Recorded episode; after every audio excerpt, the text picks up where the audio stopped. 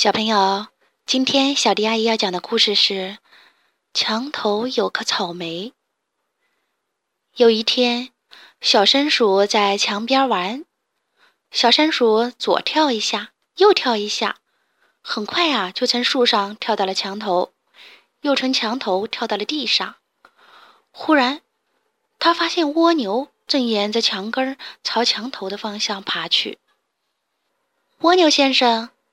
墙头那么高，你去那里干什么呀？听说墙头有一棵草莓，我想去墙头尝尝红草莓的甜味儿。蜗牛慢慢的爬着，头也不抬一下。小山鼠嗖的一下跳回了墙头，果然看到墙缝里长了一颗绿油油的草莓。它嗖的一下又跳到了地上，对蜗牛说：“不错。”确实是一颗草莓，但是还没长出果子呢。你现在就动身，是不是太早了点呢？做事儿嘛，就应该趁早。蜗牛边爬边说：“我可不想错过品尝草莓的时机。我想，当我爬到墙头的时候，草莓也应该结果成熟了吧？”哈哈哈，小松鼠啊，忍不住笑起来。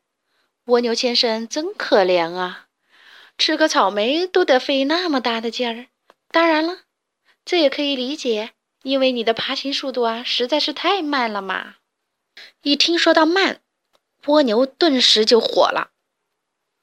请你不要再说我慢好吗？有位诗人不是说过吗？我们蜗牛爬得慢，那是为了交通安全。小松鼠一愣。但马上笑得更厉害了，笑得东倒西歪，一边笑一边说：“好好好啊，交通安全，交通安全，你就交通安全吧，我可要好好玩一会儿喽。”过了几天，小松鼠左跳一下，右跳一下，又从树上跳到墙头，它要看看那颗草莓长得怎么样了。它很快就找到了那颗草莓，发现草莓已经结果了。只是啊，果子还没红。他趴在墙头，俯身对满头大汗爬着的蜗牛说：“蜗牛兄弟啊，你的交通安全也太安全了吧？才爬了一半儿墙。告诉你，草莓已经结果了，再过几天啊，可能就红了，就熟了，就有甜味了。哈哈，如果你再交通安全的话，我可要捷足先登，先下手为强喽。”没关系的，蜗牛边爬边说：“如果你先吃到甜甜的红草莓，我也会为你高兴的。吃不到草莓，你也会高兴吗？”小松鼠问。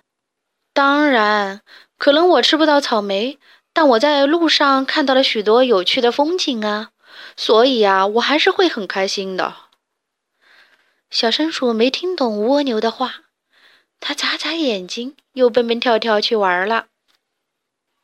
又过了几天，小松鼠又想起了墙头那个草莓，它左一跳，右一跳，很快的就从树上跳到了墙头。但是，眼前的情景却让它惊呆了。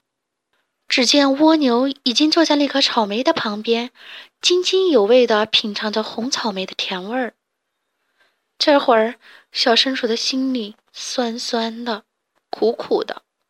他后悔自己没早点来，泪水在眼眶里滚过来滚过去，最后从眼眶落了下来。别难过，别难过，你看，我给你留了两个红草莓呢。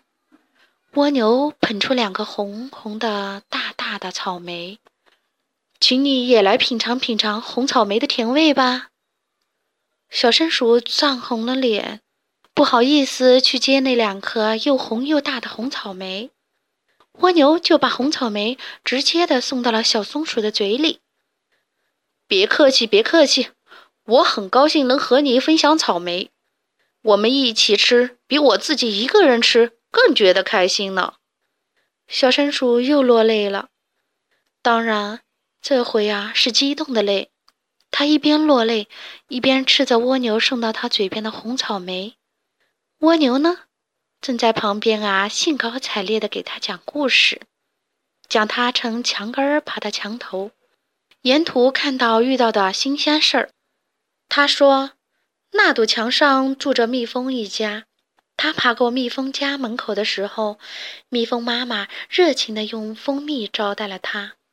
他说：“他冷了，墙上的蜘蛛会送来棉被；渴了，墙上的苔藓会为他准备好饮料。”他说：“他爬过蚂蚁家门口时，看见蚂蚁家族正举办婚礼，蚂蚁们还邀请他吃喜酒呢。”这一路上看到了很多有趣儿的风景，也交到了很多新朋友，好开心啊！